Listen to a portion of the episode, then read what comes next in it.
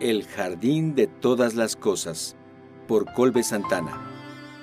Narración, Yamila Tala.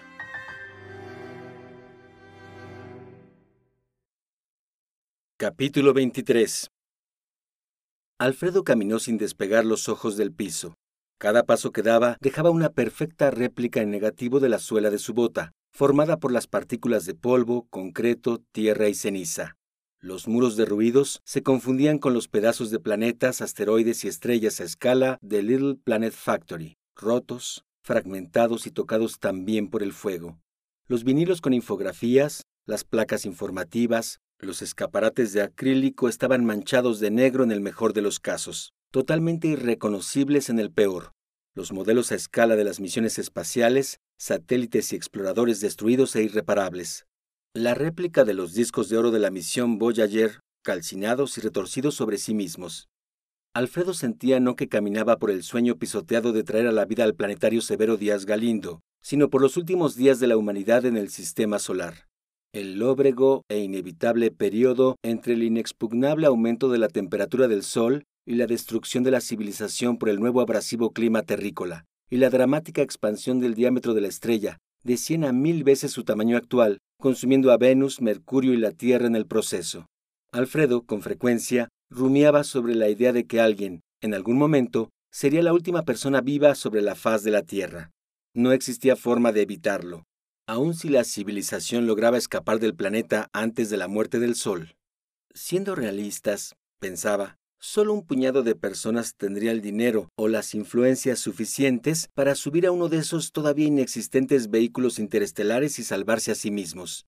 Y siendo aún más realistas, considerando todo lo que él sabía sobre exoplanetas, pensaba que la mejor oportunidad que tenía la humanidad de salvarse era, en el mejor escenario, poniendo embriones en estado criogénico y embarcándolos hacia alguna de aquellas rocas a miles de millones de kilómetros, agitando el brazo con un tierno adiós desde nuestro pequeño planeta azul. No diferente a como Jorel y Lara hicieran con su pequeño Kal-El.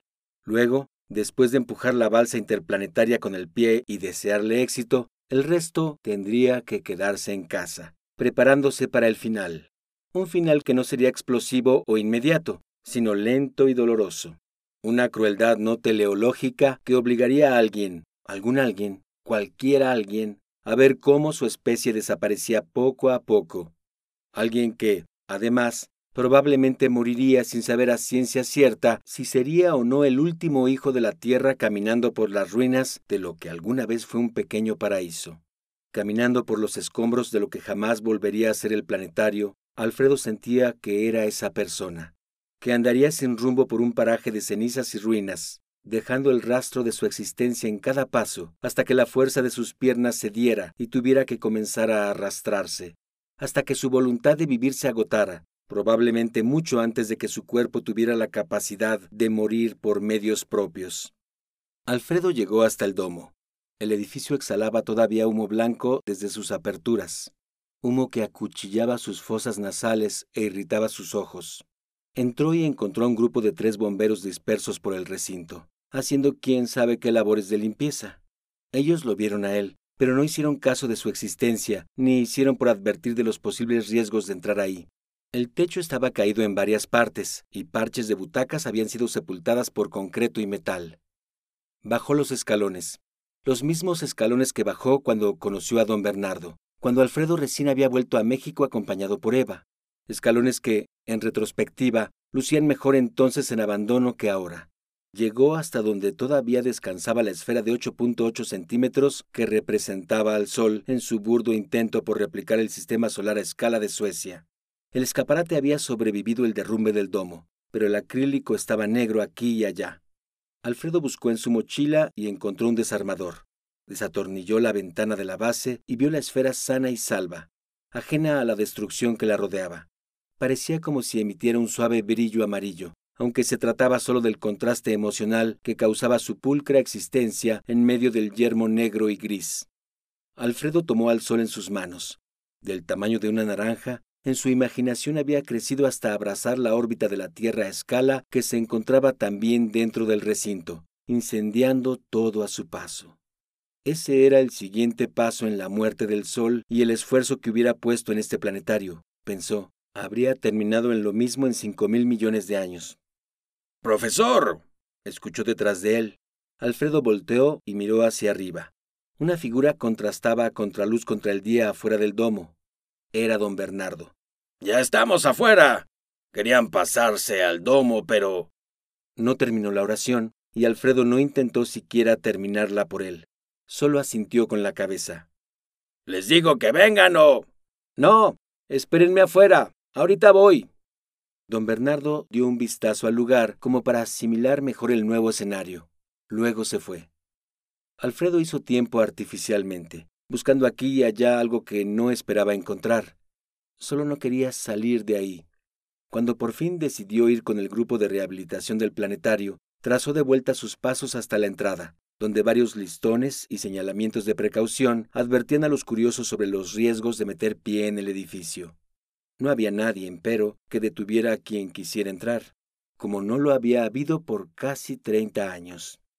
Una veintena de personas lo esperaban ahí, entre ellos su hermana Noemí y su sobrina Luzma, Gerald Lee, don Bernardo, su esposa y sus hijos, el capitán y tres de sus muchachos, Aris y seis voluntarios universitarios que se habían presentado a trabajar con sus mochilas y ropa cómoda, como si no hubiera pasado nada. Todos lo miraron, sin saludos ni ceremonias, esperando a que fuera él quien hablara primero. Gracias a todos por venir, dijo, un intento barato pero efectivo para ganar tiempo entre silencio y silencio.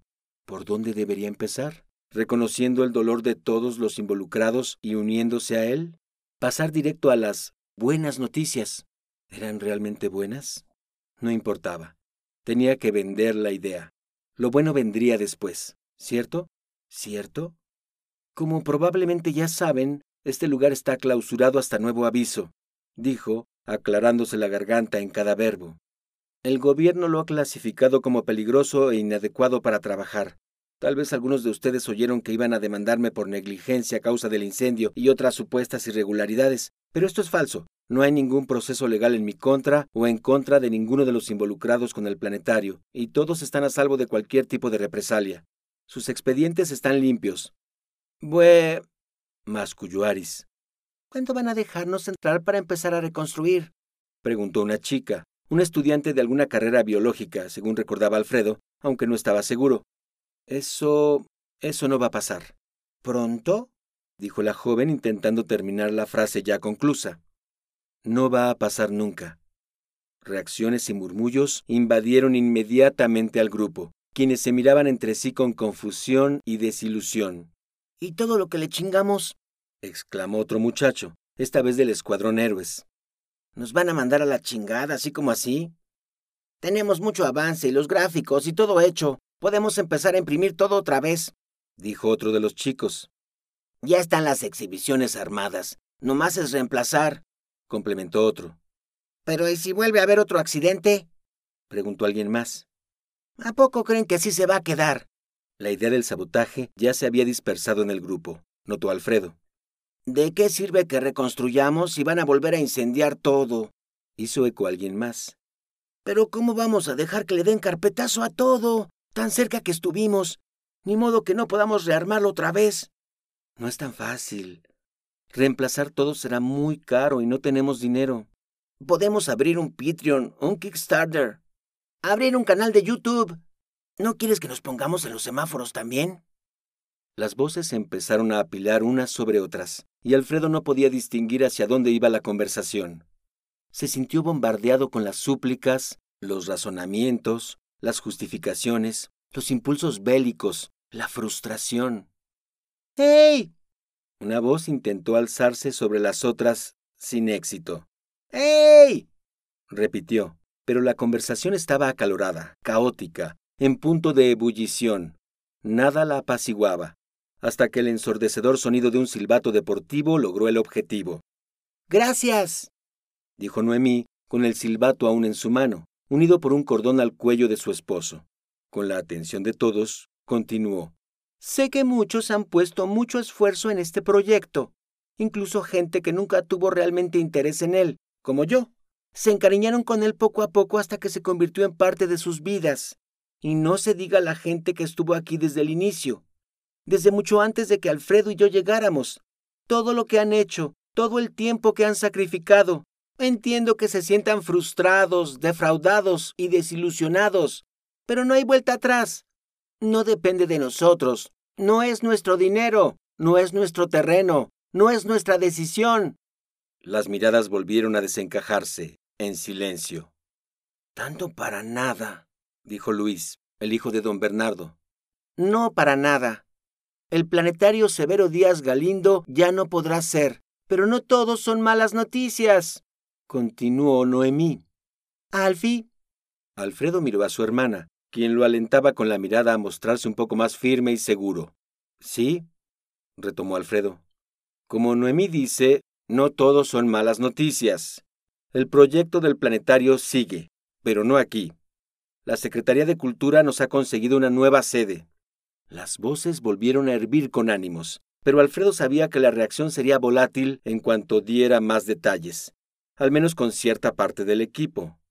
Eso está chido, ¿no? ¿Dónde nos quieren poner? dijo don Bernardo. Alfredo sintió un chorro helado disparándose dentro de su cuello y su nuca.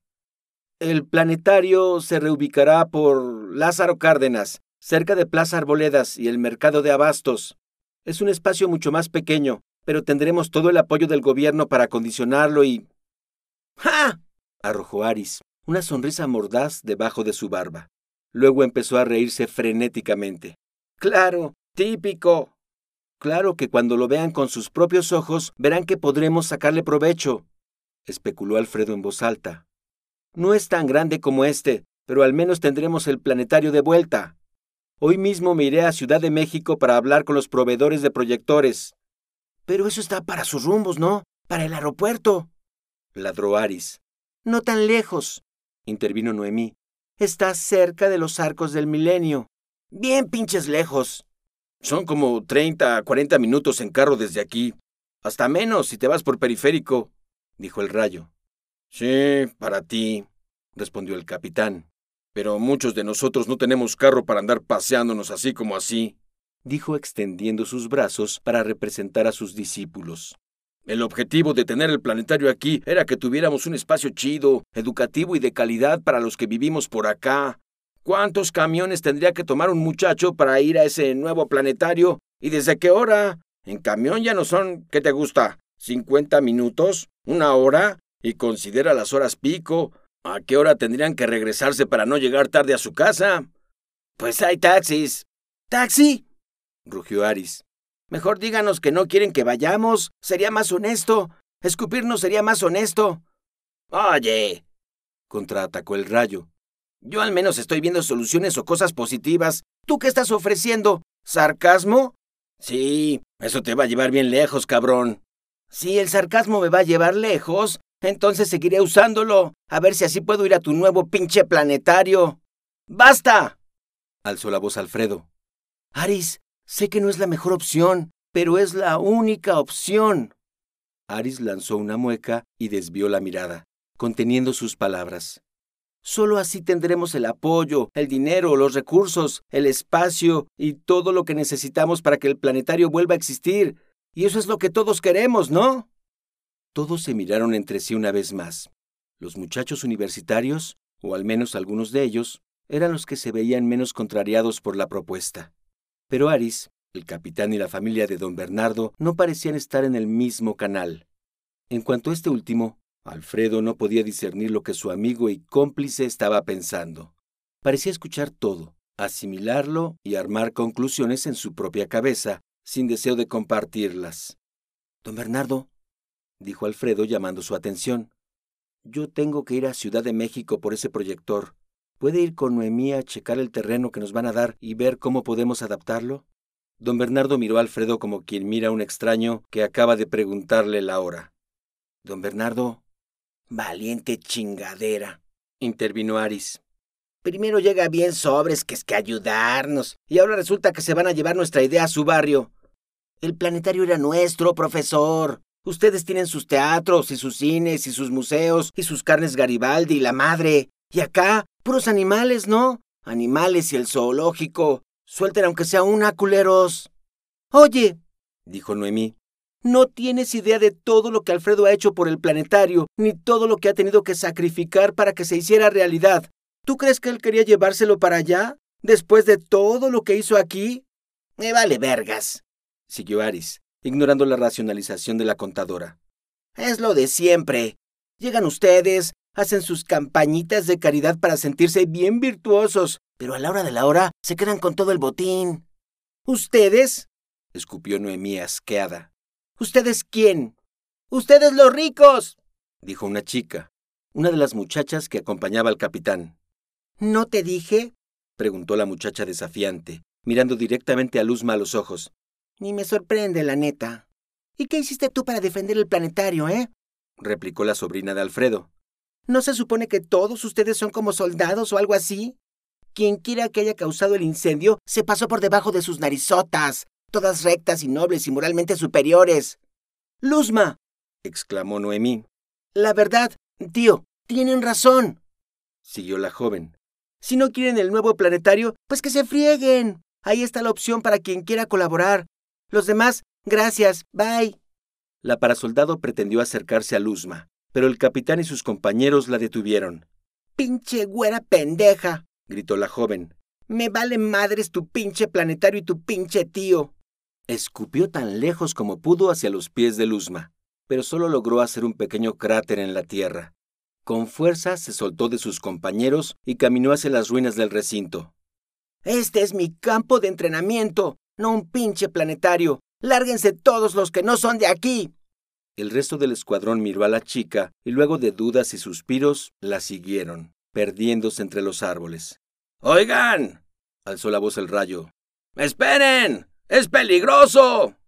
Capitán, dijo Alfredo, ¿no los va a detener? exhaló el capitán. Parece que yo ya no doy las órdenes. Se acomodó la cachucha y caminó hacia la salida.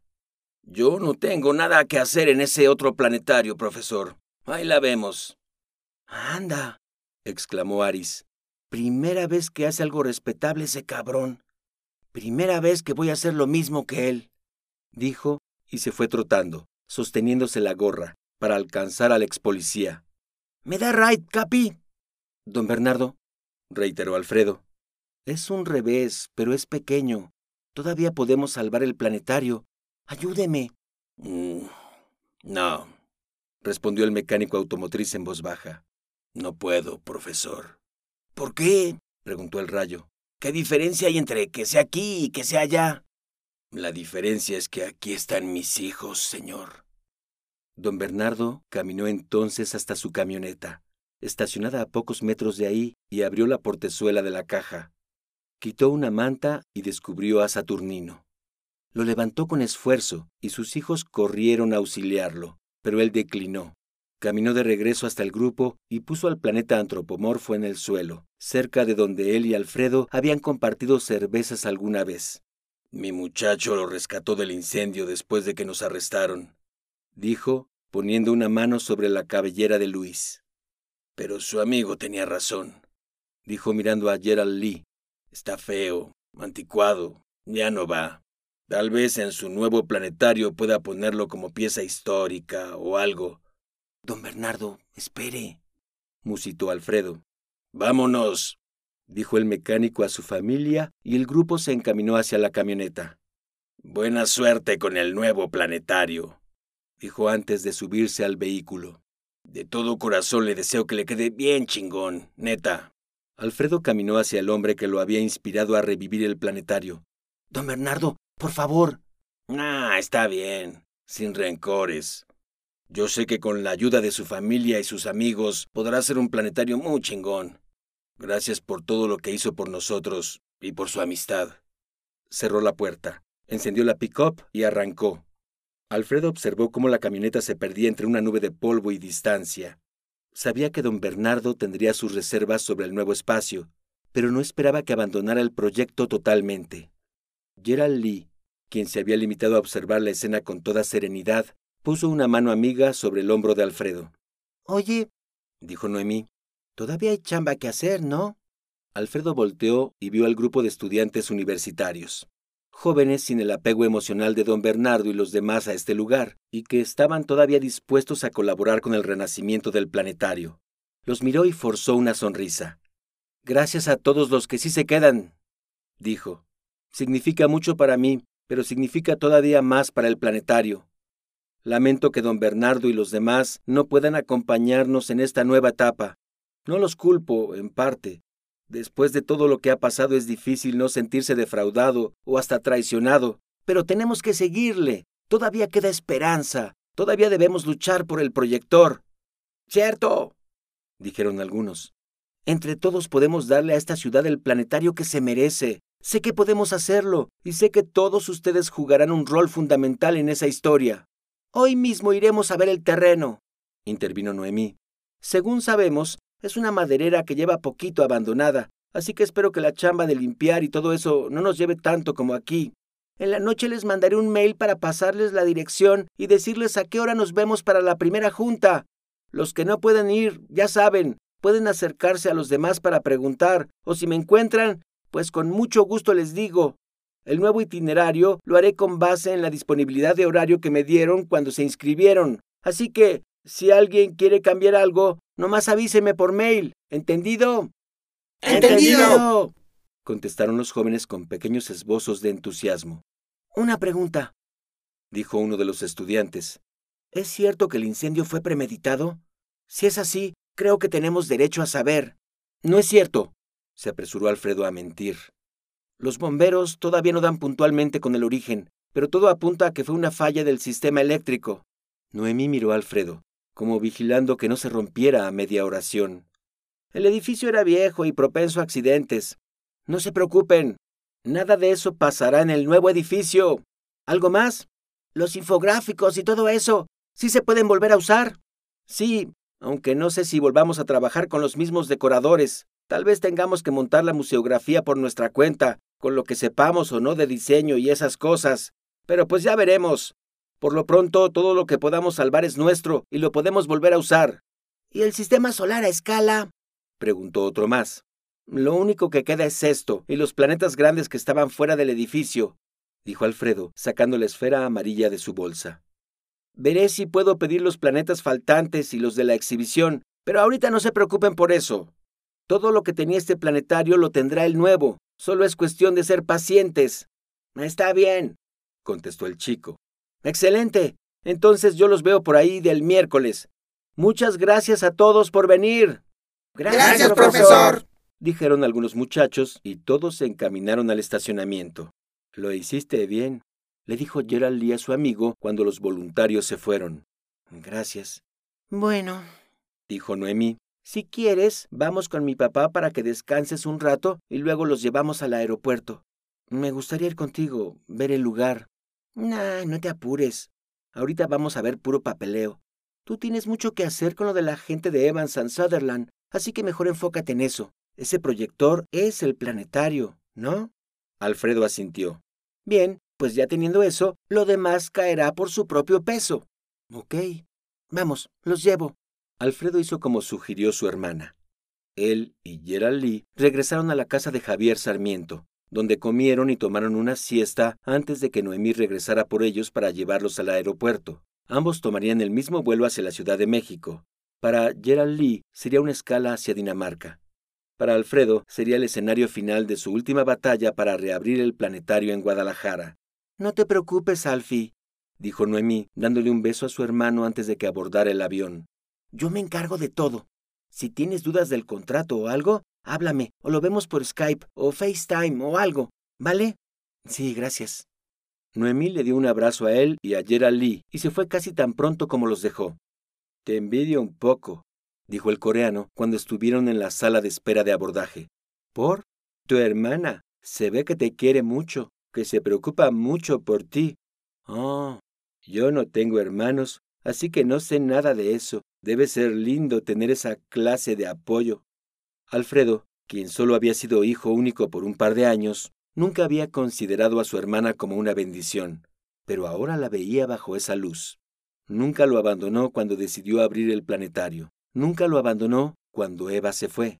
Nunca lo abandonó cuando Vera y Jessica también se fueron. Siempre, a pesar de todo, lo recibía de vuelta con un comentario ácido y una sonrisa. Su vuelo, agendado para salir a las 15-20 horas, se retrasó unos minutos, pero no hubo más contratiempos. Alfredo y Gerald Lee llegaron al Aeropuerto Internacional de la Ciudad de México poco más de una hora después. Comieron algo en un Starbucks y perdieron el tiempo en las tonterías mundanas y placenteras propias de la verdadera amistad, hasta que llegó la hora de que el coreano debía abordar su vuelo a su siguiente escala en Alemania. ¿Todo bien? dijo Gerald Lee mientras la fila avanzaba hacia la zona de abordaje. Sí, todo bien, amigo. Gracias por venir. Si vuelves a comprar modelos a escala y quieres que vuelva para ayudarte a armarlos, me dices. Hecho. Gerald Lee tomó su mochila Camba y sacó su pasaporte y su boleto, pero antes de cruzar el horizonte de eventos del área de abordaje, regresó con Alfredo. Ella vive aquí, ¿verdad? ¿Quién? Ella. Vive aquí, en esta ciudad. Alfredo desvió la mirada, pero luego la regresó al coreano. Asintió discretamente. No sé mucho de estas cosas, Alf, pero tal vez deberías considerar verla. Quizá pueda parecer aterrador, pero sinceramente creo que te traerá paz. Lo pensaré, contestó el geólogo. Buena suerte, amigo. No te desaparezcas mucho tiempo. Tú tampoco. Gerald Lee sonrió. Algo raro en él. Luego se perdió entre las mamparas del aeropuerto. Alfredo miró el reloj. Eran las 19.46 de la tarde y ya era de noche en la Ciudad de México. Sacó su celular y pidió un Uber hacia su hotel, en la calle Cervantes de Saavedra.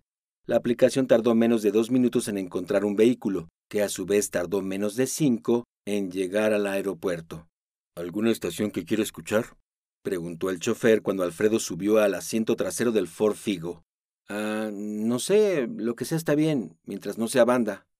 Muy bien, dijo el chofer con una sonrisa y subió el volumen del estéreo que estaba en una estación de música alternativa.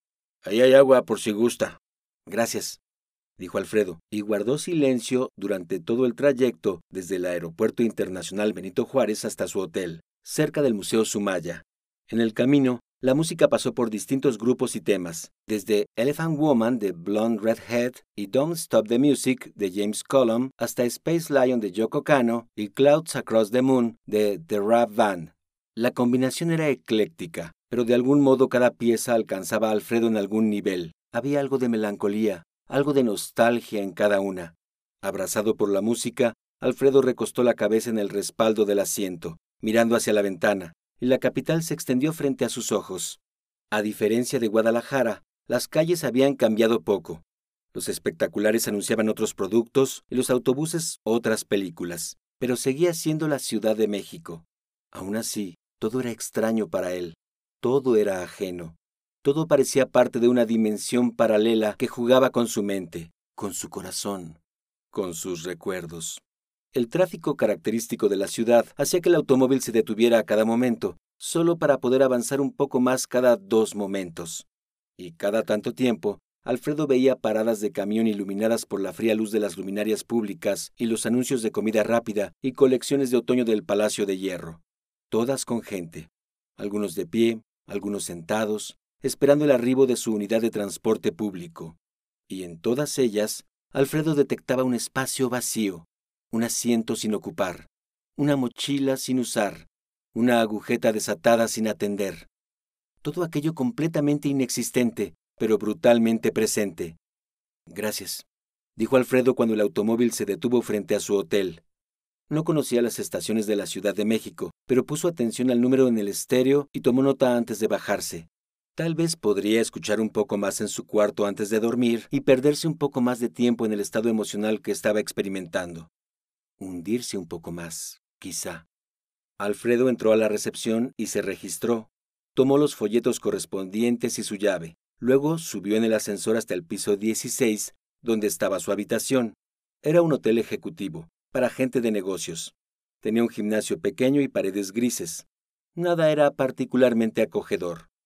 En su cuarto, el gran ventanal que tenía por muro ofrecía una vista panorámica del sur del vecindario. Alfredo optó por no prender la luz y únicamente abrir las cortinas. Dejar que la Ciudad de México le diera la bienvenida a su muy particular estilo. Fría, brillante e incisiva. Alzó la vista. Buscó a Casiopea, al cisne o a quien fuera. No había nadie, no había nada. Regresó la vista al tumulto urbano y nocturno. Alfredo estaba de vuelta. Cinco años después, estaba de vuelta. Era tan doloroso como siempre se imaginó que sería.